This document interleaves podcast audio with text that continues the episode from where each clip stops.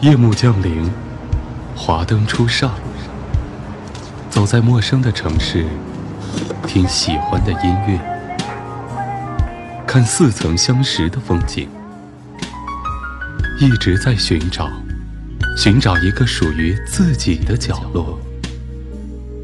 喜马拉雅，都市夜归人，我们都是夜归人。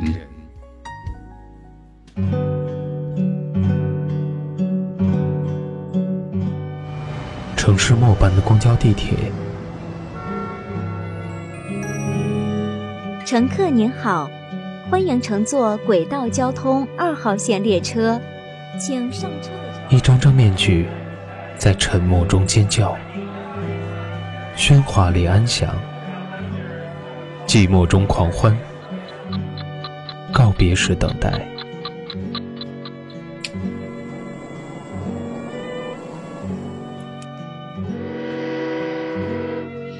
城市过客，因爱驻足。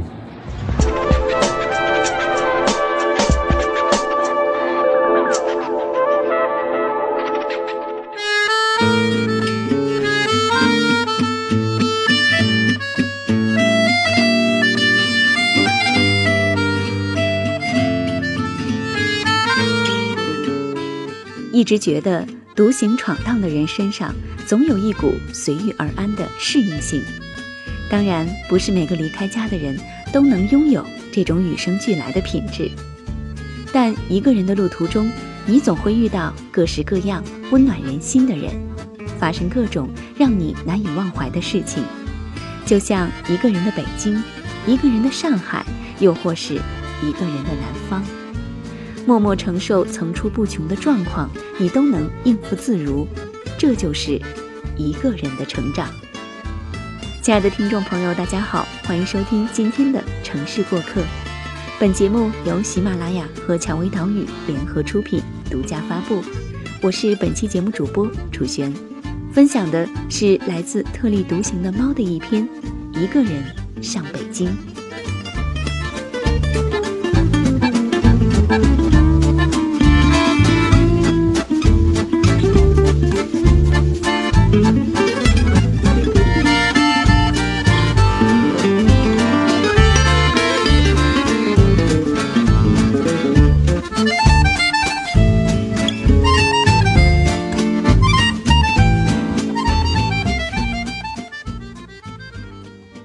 到夏天的邮件是前天的上午，一个刚来北京的小女孩，在偌大的北京城失去了方向和勇气，给我写来了长长的信，想问我借一本高木直子的《一个人在东京》。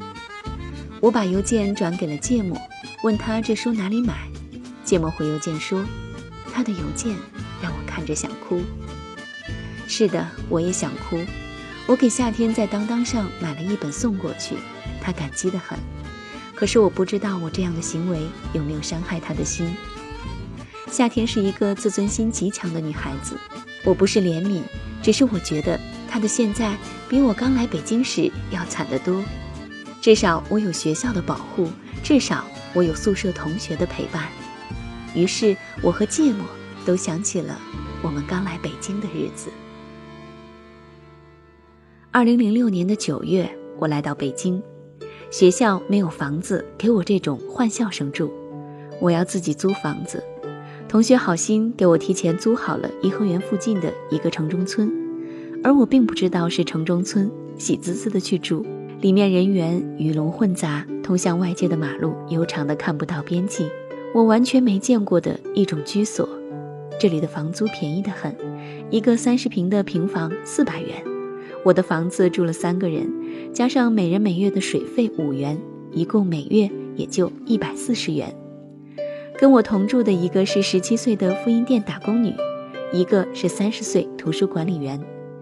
楼道里有个很大的水管，只能自己接水，热开了才能洗头发。一排平房的三十多个人都在这个水管刷牙、洗脸、洗澡，要去很远的公共浴室，厕所在很远地方的公厕。经常主人和狗一起进来。门口的公用电话亭非常便宜，两毛钱一分钟，国内长途。那些日子里，我几乎每天晚上在电话亭里打电话给我妈妈，讲我每天上课的情况，讲这里很好，很安全。其实鬼才觉得安全，几乎夜夜片警都来，每次嘱咐我要注意安全。这里只有我一个学生，给我办了各种能证明我身份的证件。然而，在一次夜间莫名的连锁盗窃案之后，我的眼前出现了电视上刀枪剑影之后的幻灭景象。我火速的离开，只用一天的时间，就在学校南门以每月三百元的价格租了新的床铺。这个价格对于没有任何收入的我来讲是很贵的。当时因为托业考试认识一个大哥哥，他知道我来北京了，要每个月给我三百块钱来奖励我。直到今天，我还留着他给我的那张工行卡，密码一直没有变过。这也是为什么今天我要做慈善，帮助更多的人。我一直觉得我很幸运，每次遇到困难，都有人会出现在我身边帮助我，滴水之恩会慢慢扩散。接着就是正常的上课了，宿舍四个人对我很冷漠。下铺有一个很厉害的女人，经常对我们大喊大叫，嫌我们吵闹不安静。我曾经哭着给我哥哥打电话，让他带我离开，我要住他家里，多远我都去。可是哭过之后还要住下来，忍下来。这套房子，我们这个屋子四个女生，另一个屋子八个男生，不方便的程度可想而知。好在大家都特别的自觉，房东也经常来视察。并没有出什么问题，还经常互相帮助，团结友爱的样子。洗衣机经常坏，经常一堆衣服进去放了水，才发现又不转了。某次赶上房东来视察，我便汇报情况，房东让我先上课去，他来修。晚上回来，舍友说房东给你手洗的衣服，洗衣机没修好，我的眼泪就下来了。都是冬天很厚的毛衣和棉衣，房东一件件手洗了，挂在绳子上，而且什么都没跟我说，就回家了。后来房间总是换人，但是已经不太记得换了多少人。我只记得，直到换到日本的大井川千金来到我们宿舍住，我们才算是安定下来一段日子。我、千金、佩佩一起度过了之后一年的日子，特别是晚上停电的时候。我们开着手电，做着火锅吃，或者一起过生日。那段日子很清苦，但是也没有不满足。那个时候，我们都不知道什么是俏江南，什么是后海酒吧，不知道北京出租车的价格，没进过北京的电影院。我们只知道学武的鸡腿很好吃，鱼头很大很香，门口的麻辣烫五毛钱一大堆的生菜，电教旁边的复印店很便宜。这期间遇到很多奇怪的事情，比如有猥琐男每天跟踪我，千金就在每次被我跟踪的时候，用中文和日文帮我通风报信给男生，全体男生下来帮我打架骂人。比如说某天住进来的下铺的女生是个精神病，半夜捶墙骂人，手里举着菜刀，第二天被我们送走。比如遇见拿香水当花露水的女生，喷到我们都晕倒在床上。再比如。遇到考研发疯的女生，把自己的鞋子当垃圾都扔掉，然后赖我们没告诉她。某天，北大的奥运乒乓球馆早晨着火，日本人对正在睡觉的我大呼小叫。我抬头看一眼，告诉他演习呢，继续睡觉。下午就接到他妈妈日本打来的电话，日本都报道了北大意外失火的新闻，我们两个目瞪口呆。后来我实习了。因为太遥远，租了公司附近的房子，两个女生住一个六平米的房子，放下两个床就什么都放不下了。她在地上，我必须在床上待着，两人绝不能同时站在地上。她的电脑声音很大，我经常提醒她关电脑，都说你把你的拖拉机灭了火。他睡觉经常在电波中睡着，我那时候实习，经常十二点才到家。然后到他被子里找他的收音机，给他关掉。有朋友去加拿大的前夜想来我家住，可是真的太小了，我害怕蟑螂吓到他，有好多好多的蟑螂呢。那个女生在四月份离开，我开始一个人住一个六平米的小房子。我把房间全部消毒水擦洗了一遍，贴上我喜欢的地毯，拆了他以前的床，开始一个人的小日子。每次洗完衣服挂在柜子的手柄上，家里湿湿的，蟑螂还是很多。我经常在地下看到他们的尸体，让我很恶心。奥运会时候，我买了很多票，妈妈来看我和奥运会，说我的房子不如家里的卫生间大，床很小，我和妈妈一个睡在床上，一个打地铺。我很难过，发誓不要妈妈跟我过这样的日子。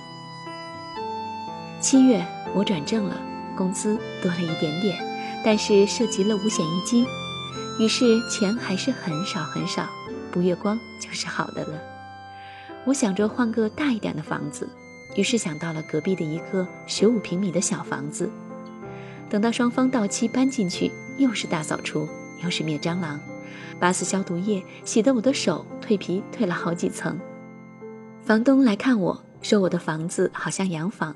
他很开心，这才是女孩子住的房间。我变换了家具的位置，我去农贸市场买便宜一点的衣柜和架子，我往墙上贴我喜欢的大海报。我买了很贵但是颜色鲜艳的大窗帘和大床单。我每天用专业的地板清洁布擦地板。我经常给房间消毒。我已经不在乎三家公用的厨房和四家公用的卫生间。以及隔壁每天乌烟瘴气的油烟飘进我美美的家里，小区越来越熟悉了，很多人我都开始熟悉。家里险些被盗，大叔们举着锤子跑上来，大爷们拿着改锥锁子来给我检查门窗。到小卖部买牛奶，老板把他自己的牛奶不要钱送给我，让我赶紧喝了他刚热好的牛奶上班去。美发店的广东哥哥。给我做好一百五十的头发，便放走了身上没带现金的我。相信我一定会送钱来。他发话说想给我一个拥抱，我说你滚蛋，赶紧给我做个好头发。我妈在家等我吃饭。一个人的生活，好的坏的，对的错的，要坚持，要分清，要明白。晚上十二点打车下班，却遇到了黑车。其实我只看到很黑色的车。并没有注意什么车，上去发现不对劲儿，是个很好的司机。司机说：“你还真敢坐我的车啊！”我倒吸一口气，坏了。司机说：“你没发现这是奥迪 A 六吗？”我说：“我真不知道，我就看见是黑色的了。”司机说：“你不怕我是坏人呐？”其实我也不是什么好鸟。司机听完我的话笑了，他告诉我。他绕了三圈了，发现我一个人站了很久没有车，跑过来专门送我，看我好可怜。他告诉我，女孩不能坐黑车，太危险了。他告诉我，晚上早点下班，要加班回家加班去。下车的时候，我给他钱，他说：“你敢坐我的车就是缘分，叔叔不要你的钱。”我下车，他绝尘而去。每个异乡都会遇到孤苦伶仃的时候，遇见心情低落的时候。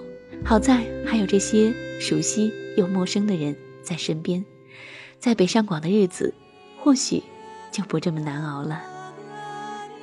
好了，朋友们，今天的节目到这里要和各位说声再会了。想要收听更多精彩的节目，可以下载喜马拉雅手机客户端。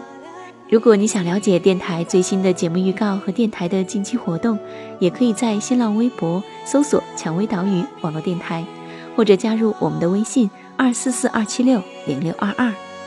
如果想咨询应聘相关的问题以及推荐文章给我们，可以加入 QQ 群二四四二七六零六二二。如果你喜欢楚璇的声音，也欢迎你来到我的 QQ 听友群，号码是幺零七五七七幺七七。想收听楚璇更多的节目，欢迎你在喜马拉雅搜索 “nj 楚璇”。好了，朋友们，今天的节目就是这些。蔷薇岛屿网络电台，此处温暖，不再孤单。让我们下期再会。